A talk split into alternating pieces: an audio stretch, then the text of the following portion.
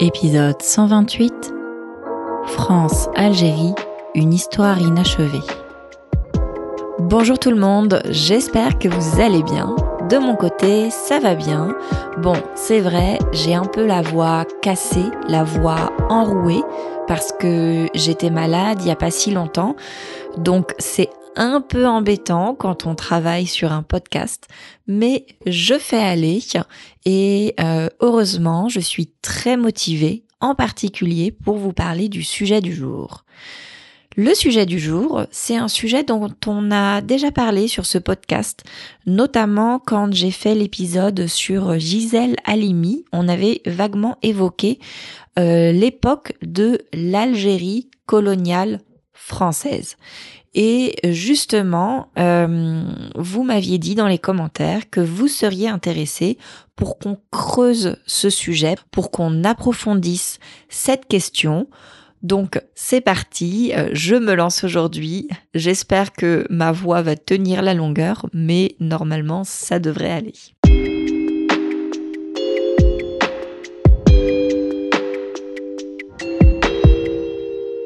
L'Algérie française, c'est un sujet historique, certes, mais c'est aussi un sujet qui est toujours d'actualité, puisque en 2023, 39% des Français de 18 à 25 ans ont un lien familial avec la guerre d'Algérie et la colonisation.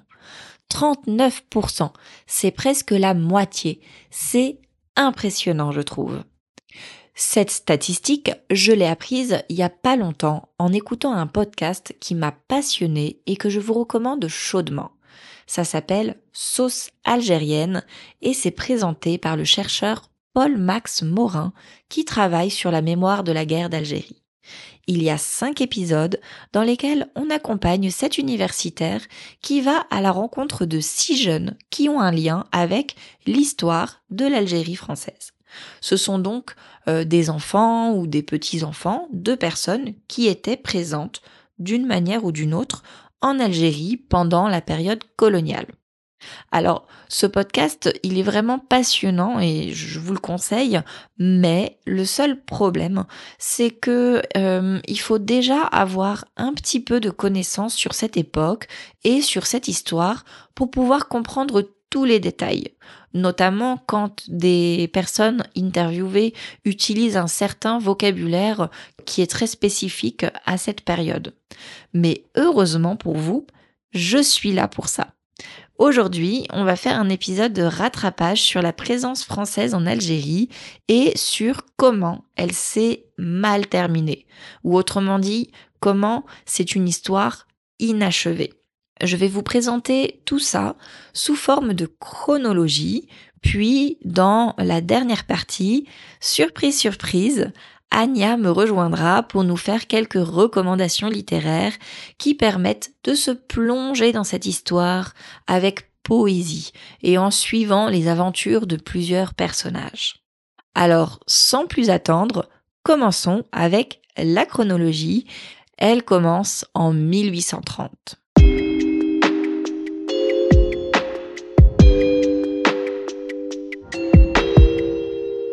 Comme je vous le disais, l'histoire commune à l'Algérie et à la France commence il y a presque 200 ans. En 1830, le roi de France décide de conquérir la ville d'Alger. À cette époque, la région est dominée par l'Empire ottoman. L'Empire ottoman, vous en avez sûrement déjà entendu parler, c'était un empire très vaste dont la capitale se trouvait en actuelle Turquie. Les Français prennent donc Alger, qui devient une colonie. Puis, ils commencent à attaquer les terres tout autour. On entre là dans une période de conquête qui dure longtemps, environ 40 ans, et qui est très violente. Finalement, en 1870, les Français avaient colonisé tout le nord de l'Algérie actuelle, c'est-à-dire la zone la plus peuplée et la plus facilement habitable. Ils avaient tué environ un tiers de la population locale. Ensuite, après cette période de conquête et de conflit, à partir des années 1870, le système colonial se met matériellement en place et se stabilise. Alors là, ce sont plus les militaires qui dominent la zone, mais les civils. L'Algérie, ça devient une région française de plus. Elle est divisée en quatre départements et les Français y installent leur administration. Donc, ils vont y installer des mairies, des commissariats, des écoles, etc. Ils vont même prendre toutes les terres agricoles qui pourtant avant étaient déjà exploitées de manière collective par les populations locales. Et puis, bien sûr, ils vont construire des bâtiments, des routes, souvent même presque systématiquement, en faisant travailler les populations locales. Il y a des colons qui déménagent en Algérie, ils déménagent en famille et dans l'idée d'y faire leur vie. Ces premières générations de colons sont souvent des personnes qui étaient plutôt pauvres sur le continent européen et pour qui l'Algérie est comme un petit paradis. Et puis, petit à petit, à mesure que des nouvelles générations naissent sur le territoire algérien, on a une nouvelle communauté, une communauté à part entière qui est euh, une population blanche avec des habitudes françaises, notamment la religion chrétienne, mais qui en même temps se sentent avant tout algériens et considèrent cette région comme leur maison, comme leur patrie. Ces Européens d'Algérie, ils sont appelés les pieds noirs. Pieds noirs avec un trait d'union, avec un petit trait pour former un seul mot. Ça, c'est un premier mot de vocabulaire important. C'est une population qui n'est pas seulement originaire de France. Il n'y a pas que des descendants de Français euh, parmi ceux qui immigrent en Algérie il y a aussi des descendants d'Européens qui viennent d'Espagne, d'Italie, de Malte, etc.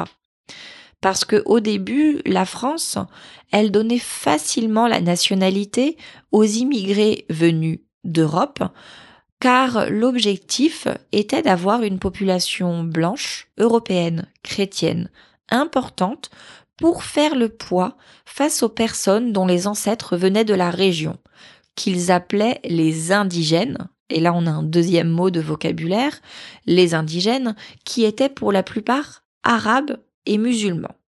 Alors attention, petite précision sur ces deux mots de vocabulaire. Pied noir, c'est un mot qui était utilisé par ces populations et qui est d'ailleurs toujours utilisé euh, de manière euh, positive ou neutre alors que le mot indigène, c'est un mot qui était utilisé par les colons. Et donc, c'est plus sujet à controverse et euh, je vous conseille de pas l'utiliser. Moi, en tout cas, dans le doute, je l'utiliserai pas comme un mot normal pour désigner cette population. Parce que, en effet, le fait d'être, entre guillemets, indigène allait, à l'époque coloniale, de pair, allait avec euh, le fait d'être un sous-citoyen.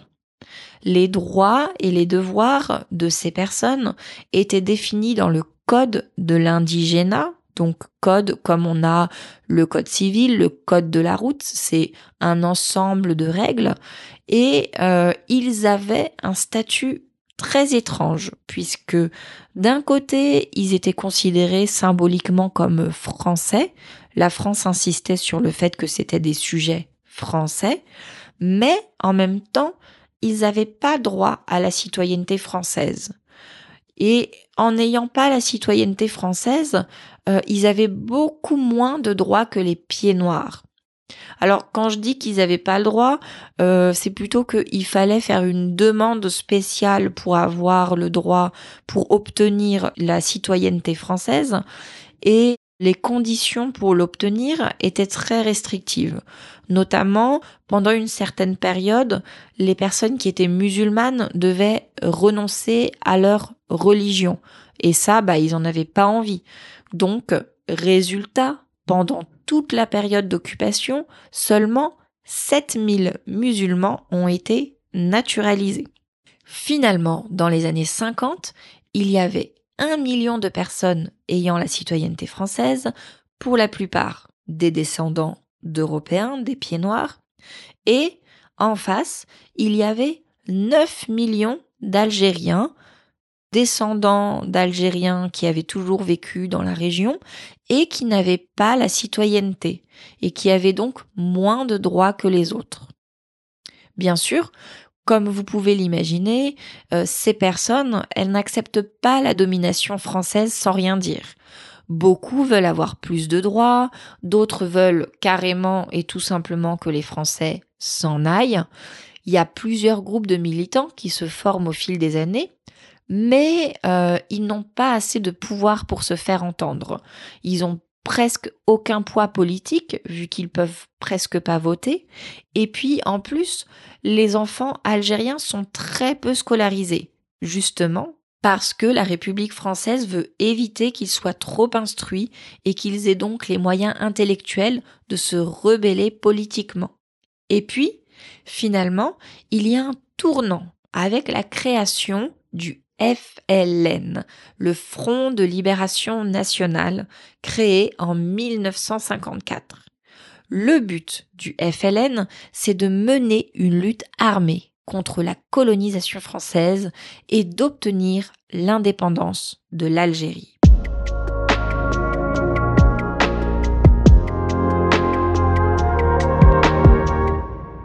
Le 1er novembre 1954, le FLN lance des attaques simultanées dans plusieurs endroits de l'Algérie.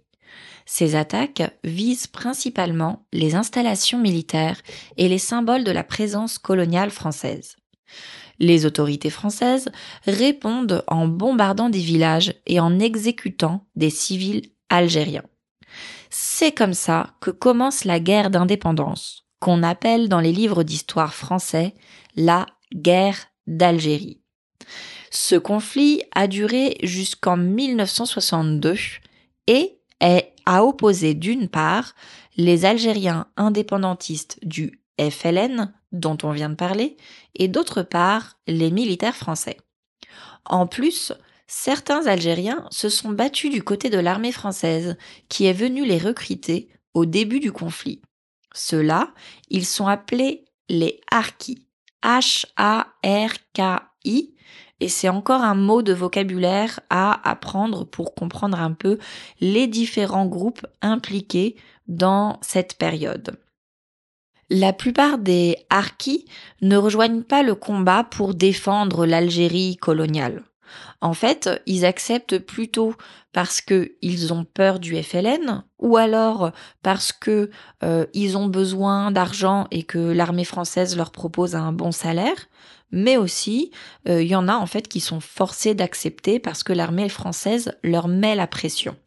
Donc c'est important ça de, s'en rappeler que l'armée française, dans certains cas, a mis la pression à certains Algériens pour qu'ils rejoignent le camp français dans la lutte armée.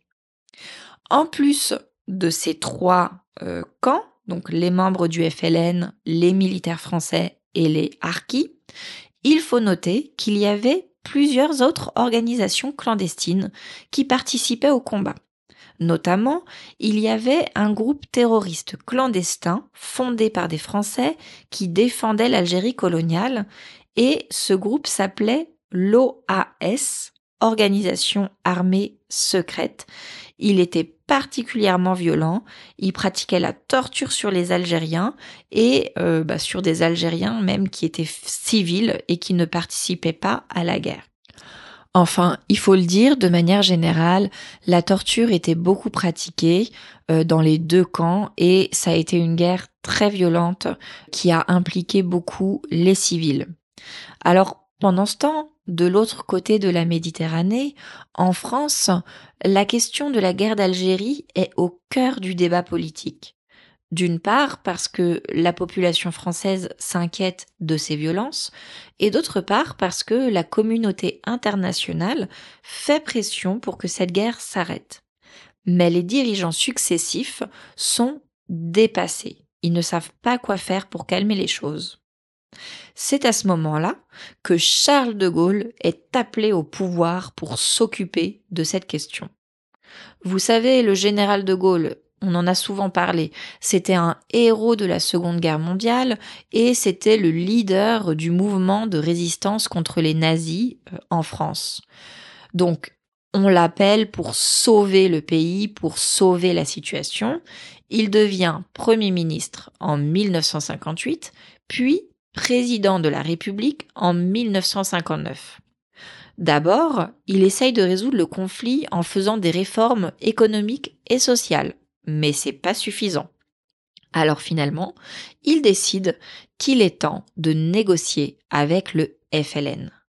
Cela prend quelques années, mais ça fonctionne.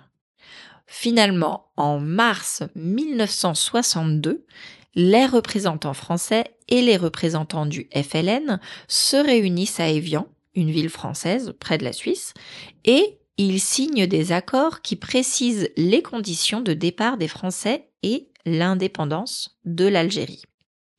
Dans ces accords, les Français obtiennent quand même de garder certains avantages économiques et les Algériens obtiennent des conditions favorables pour immigrer en France métropolitaine. Après, pour valider les accords, un référendum est organisé.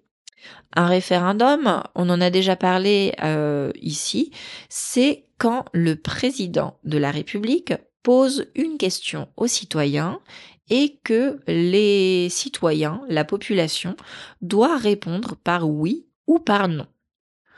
En l'occurrence, cette fois, la question c'était de savoir si la population était d'accord pour que l'Algérie devienne indépendante et euh, selon les conditions des accords d'Évian.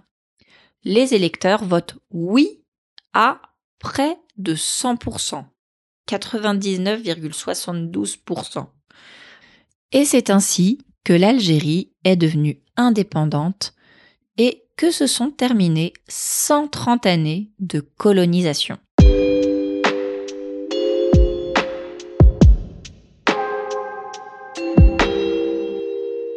Après l'indépendance, tout ne devient pas tout beau, tout rose tout de suite.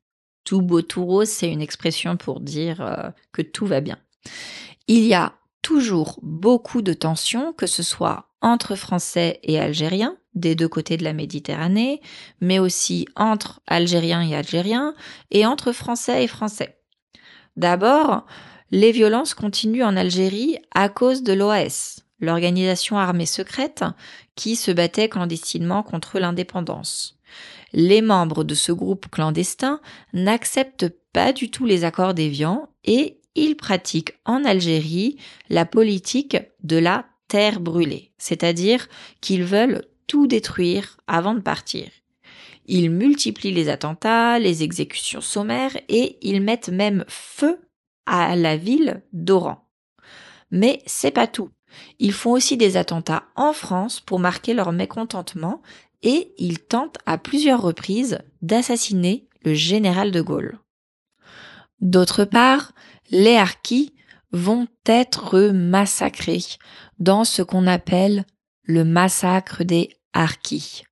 Ce sont les membres du FLN qui n'acceptent pas leur participation du côté des Français et qui vont donc, après l'indépendance, les pourchasser et les tuer. Du côté français, dans un premier temps, ils ne reçoivent aucun soutien. La France les abandonne, ne prévoit aucun plan pour leur permettre d'immigrer ni d'être protégés par l'armée. Finalement, certains, peu nombreux, se réfugient auprès de l'armée française toujours sur place et sont sauvés par les militaires, puis rapatriés en France. Cependant, une fois en France, ils sont mis dans des camps, ils sont enfermés et ils vivent dans des conditions misérables. Donc, ils sont massacrés en Algérie et ils sont complètement abandonnés en France.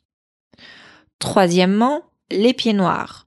Les pieds noirs, pour la plupart, euh, ils voulaient rester en Algérie. Je vous l'ai dit, c'était leur maison. Mais ils ne sont plus les bienvenus en Algérie. Ils vont souffrir d'attaques, de violences, de discriminations, etc. et vont être forcés à être rapatriés. Sauf que, une fois qu'ils arrivent en France, ils sont complètement rejetés aussi par la population française qui considère que ce sont des étrangers qui n'ont rien à faire là et ils vont aussi souffrir de discrimination.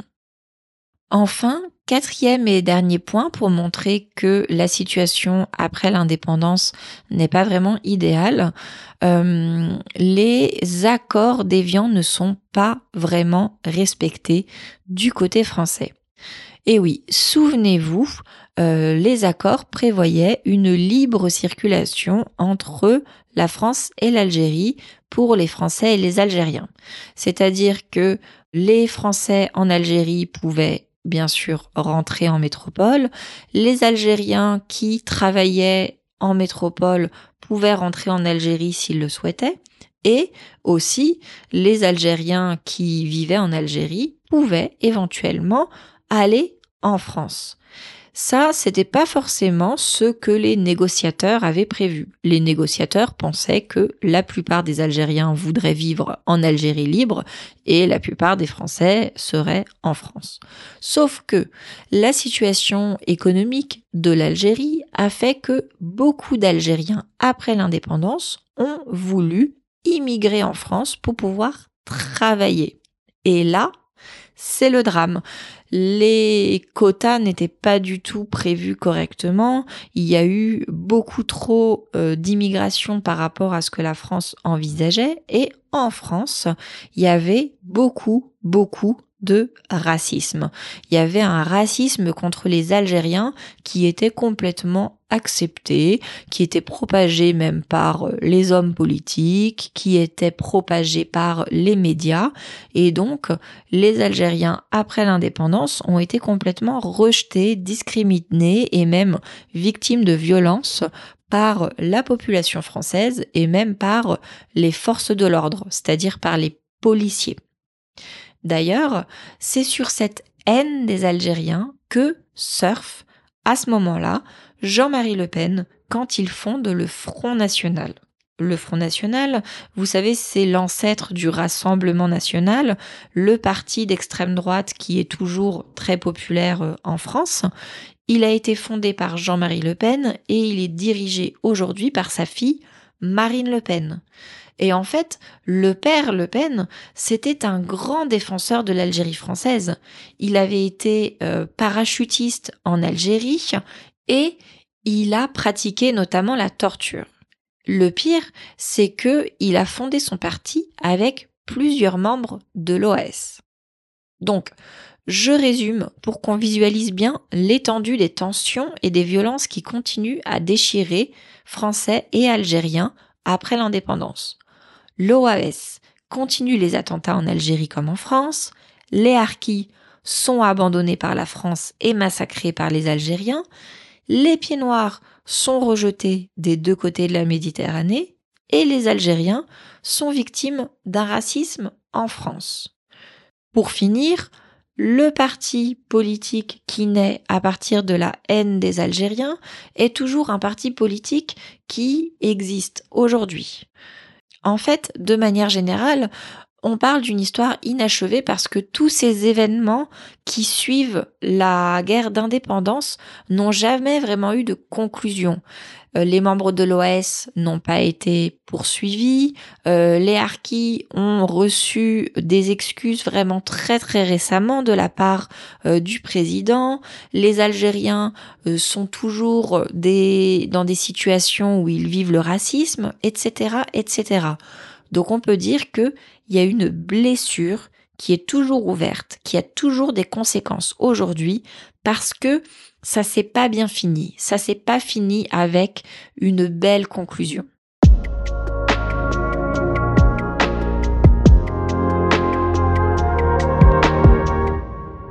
Bon, j'ai survolé, il y a encore plein plein de choses à dire sur les événements dans le passé, sur euh, les événements qui se sont passés après l'indépendance, notamment en Algérie, il y a eu après une guerre civile, ils ont eu un problème, euh, très gros problème avec des attentats islamistes, etc., etc. Mais aujourd'hui, on n'a pas le temps.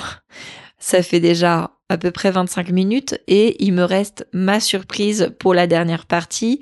Tout de suite, euh, je vous mets l'interview de Anya que j'ai fait en fait hier.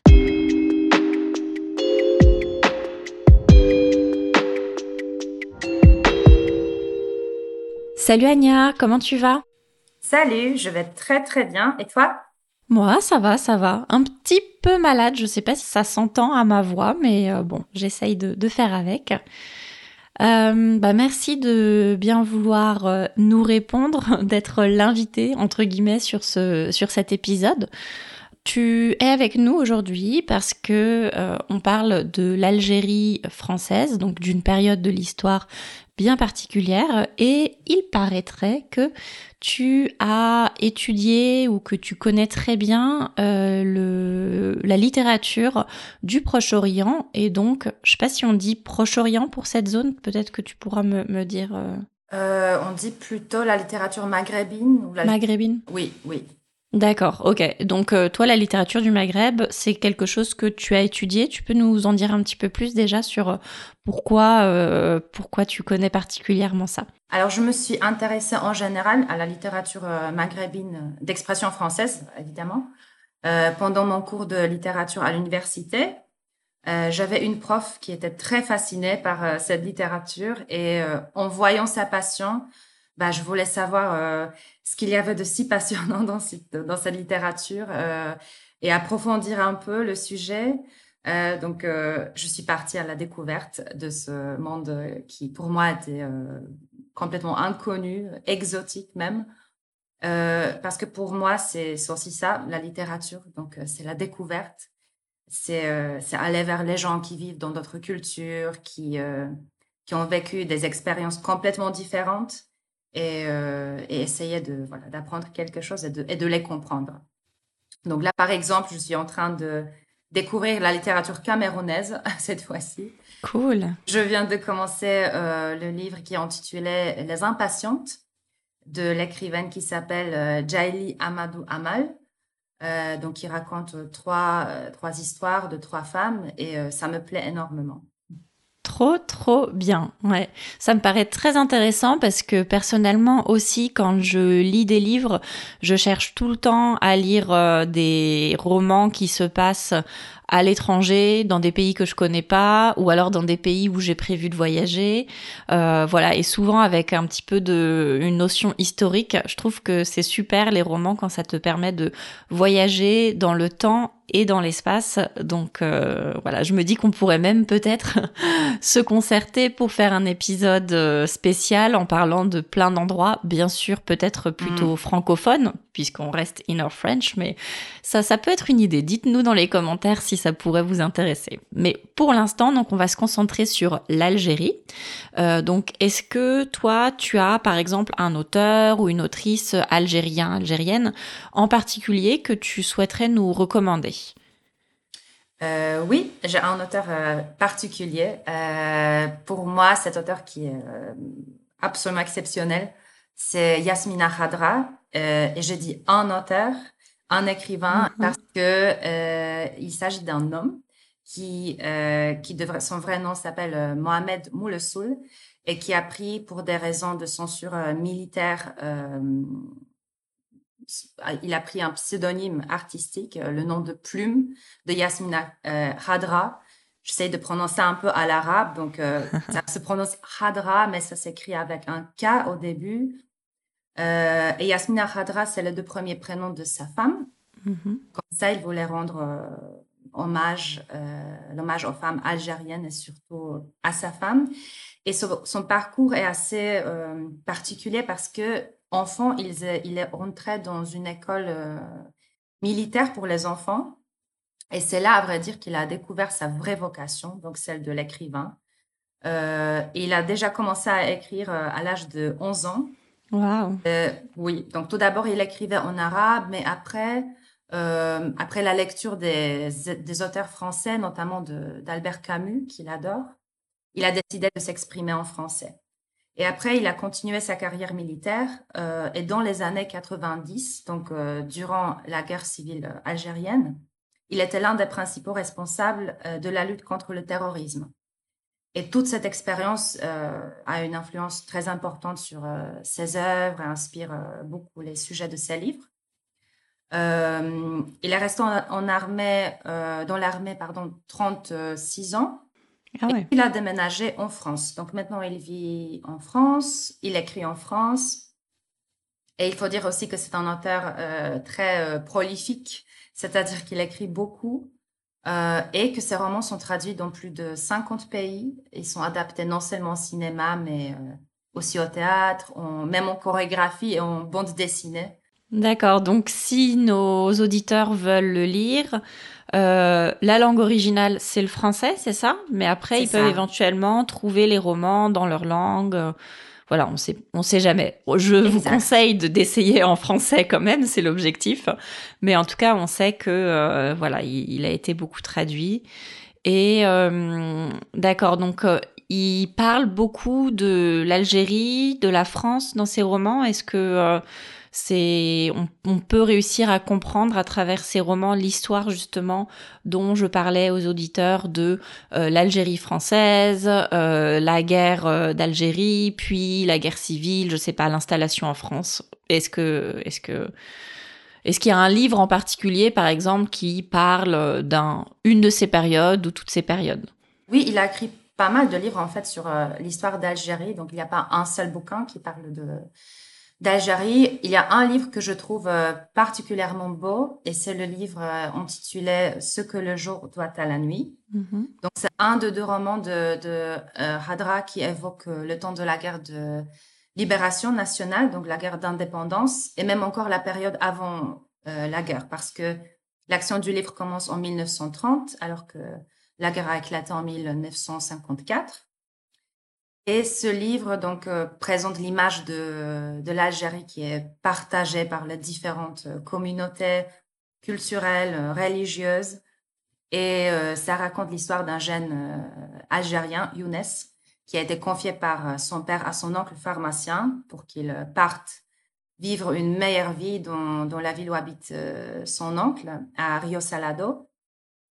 Donc, Younes quitte ses parents, s'installe avec son oncle euh, et son épouse euh, euh, Germaine, qui est une Française. Et entre, on peut dire, dans le monde de la culture française, pas seulement parce qu'il se fait beaucoup d'amis qui sont, c'est des Français, des Espagnols, des Italiens, des Juifs. Donc, il s'intègre, ou au moins essaye de s'intégrer à cette communauté de pieds noirs. Mais on peut dire que voilà, il appartient à deux univers culturels séparés, donc arabe et européen. Euh, à un moment même, il change de prénom, donc il ne s'appelle plus Younes, mais Jonas. Euh, et Younes Jonas est témoin des dernières années de l'Algérie française. Euh, et il ne peut pas vraiment rejoindre l'un ou l'autre côté du conflit. Donc on observe les tensions qu'il vit, parce que bien qu'il est conscient de toutes les injustices du système colonial, des souffrances des Algériens. Ils n'acceptent pas non plus de l'autre côté la violence euh, faite aux Français. Euh, et à tout ça, ça joue encore euh, l'histoire d'un amour impossible qu'il vit pour une ah. Française, d'une certaine Émilie, qui voilà, rend sa situation encore plus difficile, disons. D'accord, donc beaucoup de choses et vraiment avec au cœur la question de l'identité, des tensions entre euh, l'identité française, l'identité algérienne et euh, cette situation des euh, notamment des pieds noirs, des autochtones qui peut-être se sentaient proches des Français, etc. Donc c'est ouais, on, se plonge vraiment dans cette histoire dont on a parlé là juste avant avec les auditeurs. Euh, Est-ce que euh, quand tu as lu le livre, tu connaissais déjà un petit peu l'histoire de l'Algérie? Est-ce que c'est euh, le livre, enfin ces livres-là qui, t'ont permis de, de comprendre euh, cette histoire? Euh, Oui, parce que dans ce livre, alors dans les livres qui parlent qui parlent d'Algérie, Yasmina Khadra il, il donne pas mal de repères historiques de date. Donc, euh, c'est assez facile aussi de, de s'y repérer. Et euh, oui, on peut dire que j'ai appris, que j'ai appris aussi de ces livres. Mais c'est vrai que tout le premier livre que je lus de Yasmina Khadra, c'était le livre intitulé L'attentat, qui se passe pas du tout en Algérie. mais c'est ça le, c'était ça le premier roman que j'ai trouvé un peu, j'ai choisi un peu au pif à l'Institut français et qui fait partie d'une de la trilogie. On dit que cette trilogie illustre un dialogue sourd qui oppose l'Orient et l'Occident. Donc il y a encore deux autres livres dans cette trilogie Les hirondelles de Kaboul, Les sirènes de Bagdad. Mm-hmm. Euh, et là, par contre, euh, euh, donc il parle des des régions qui sont des régions conflictuelles du monde contemporain, qui sont touchées par la guerre et par le, et par le terrorisme. Et c'est ça aussi, le terrorisme, je veux dire que c'est son sujet de prédilection. Et euh, vraiment, après avoir lu ce livre, je me suis intéressée plus à cet auteur parce que je pense que c'était le premier livre que j'ai lu qui parle en même temps du terrorisme et qui en même temps aussi est très très poétique. Et tout euh, ça, ça crée un effet assez, euh, assez spécial, assez original. et ce livre m'a donné envie aussi voilà, de s'intéresser plus à l'histoire d'Algérie. Tout d'abord, euh, je me suis intéressée à cette guerre de, à la guerre civile, et après, euh, voilà, un peu à, tous les autres faits historiques euh, importants, parce qu'il s'est passé beaucoup de choses au XXe siècle. il faut, il faut se le dire aussi. c'est un, c'est un pays qui a, qui a beaucoup vécu, qui s'est construit après guerre, qui a puis connu une autre guerre aussi, aussi atroce. Et euh, c'est très intéressant son histoire en fait.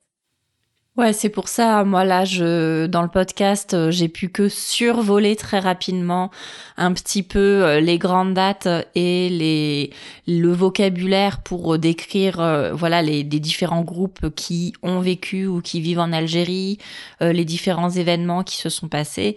Mais évidemment, il y a de quoi creuser, découvrir beaucoup plus de choses. Et je pense que pour pour tout le monde, c'est beaucoup plus sympa et intéressant de le faire à travers des témoignages, à travers euh, des romans, des descriptions un peu plus poétiques, comme tu dis. Et effectivement, c'est intéressant après de, savoir que c'est pas seulement l'histoire de l'Algérie, en fait, c'est aussi une histoire commune à beaucoup d'autres pays dans la zone et tout ce qui est les tensions euh, d'identité, de relations avec euh, l'Occident, de relations avec les pays colonisateurs, etc. C'est quelque chose qu'on peut retrouver dans dans d'autres euh, régions, enfin dans d'autres pays de la région, et puis donc dans d'autres romans. Donc euh, voilà, on, vous mettra euh, la référence du livre qui se passe en Algérie, mais aussi, voilà, on pourra mettre quelques références des autres livres que tu as appréciés particulièrement. Et en parlant de, de cet auteur, donc de tous ses livres, puisque j'imagine que sa manière d'écrire est similaire euh, suivant dans, toute son œuvre. Est-ce que c'est quelqu'un qui est facile à lire pour euh, des personnes qui apprennent le français? Toi, tu l'as lu alors que tu savais déjà parfaitement parler français, euh, lire le français, ou on peut l'appréhender même si on n'est pas encore à 100% bilingue? Pour être 100% honnête euh, avec, euh, je dois dire que c'est pas un livre très très facile à lire. Je pense que j'ai lu mon premier livre euh, quand j'étais, euh, oui, quand je, connaissais assez, bien le français quand même, parce que c'est vrai que en lisant les livres de Cadra, on a cette impression que vraiment chaque mot est choisi minutieusement et que chaque mot compte. Donc parfois vous allez euh, vous allez peut-être voir des adjectifs ou des verbes qui sont, qui sont assez, euh, qui sont assez soignés ou qui sont très euh, spécifiques, je dirais. Donc, ce qui peut provoquer un peu de difficulté, je pense, c'est surtout le nombre et le choix des adjectifs et des verbes. Ça, c'est une langue qui est, qui est très précise par rapport à l'anglais, par exemple. Donc, parfois, il y a des verbes qui sont assez spécifiques pour dire, pour dire telle ou telle chose. Et le langage de, de Yasmina Khadra est, très soigné quand même. Mm-hmm. Euh, mais je pense que, bon, je, peux vous dire un petit conseil, et c'est ce qu'on vous euh, recommande assez souvent. Euh, bah, essayez de vous dire quand même avant votre lecture que vous faites ça pour, pour avoir le plaisir. C'est pas un test de vocabulaire, c'est pas un examen. Il n'est absolument pas nécessaire de tout comprendre. Donc, ne mettez-vous pas cette, cette pression. Euh, par exemple, je trouve que la description des personnages sont quand même assez riches pour que vous puissiez comprendre en général, par exemple, leur, leur caractère, leurs propos, euh, sans avoir compris quelques mots. Et l'histoire dans ces livres, en général, toutes les histoires sont plutôt faciles à suivre. Donc, il n'y a pas énormément de rebondissements, il n'y a pas euh, énormément de retours en arrière, par exemple. Donc, on n'y s'y perd pas.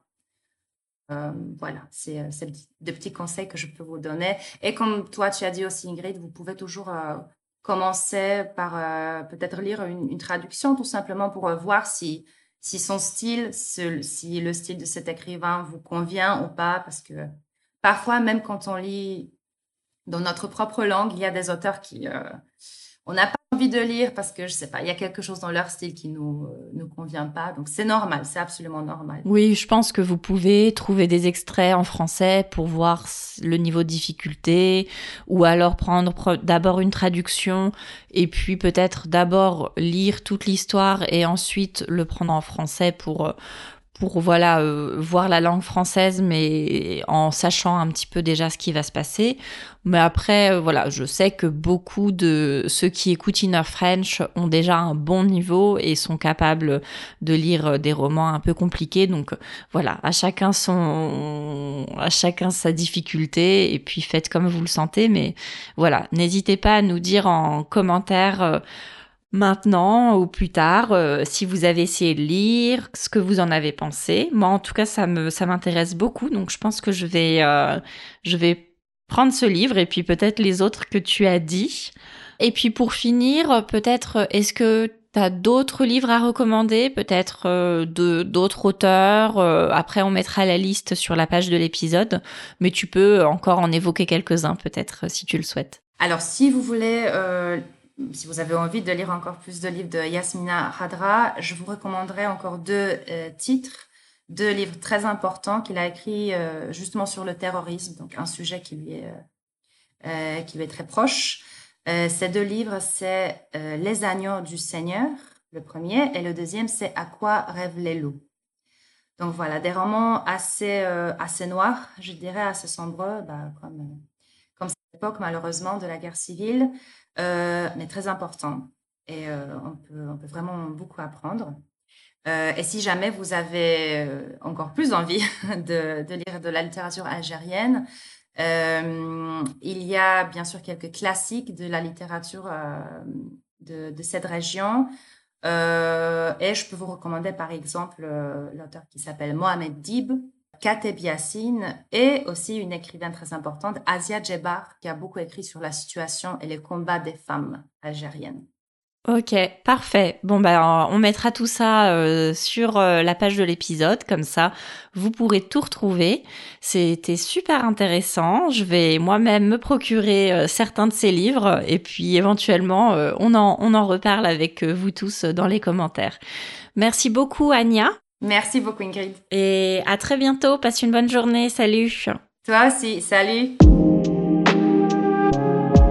Voilà, j'espère que cet épisode vous a plu. N'hésitez pas à me le dire dans les commentaires, voire à critiquer gentiment et en français s'il vous plaît. On se retrouve dans deux semaines pour une conversation avec Hugo. Salut, salut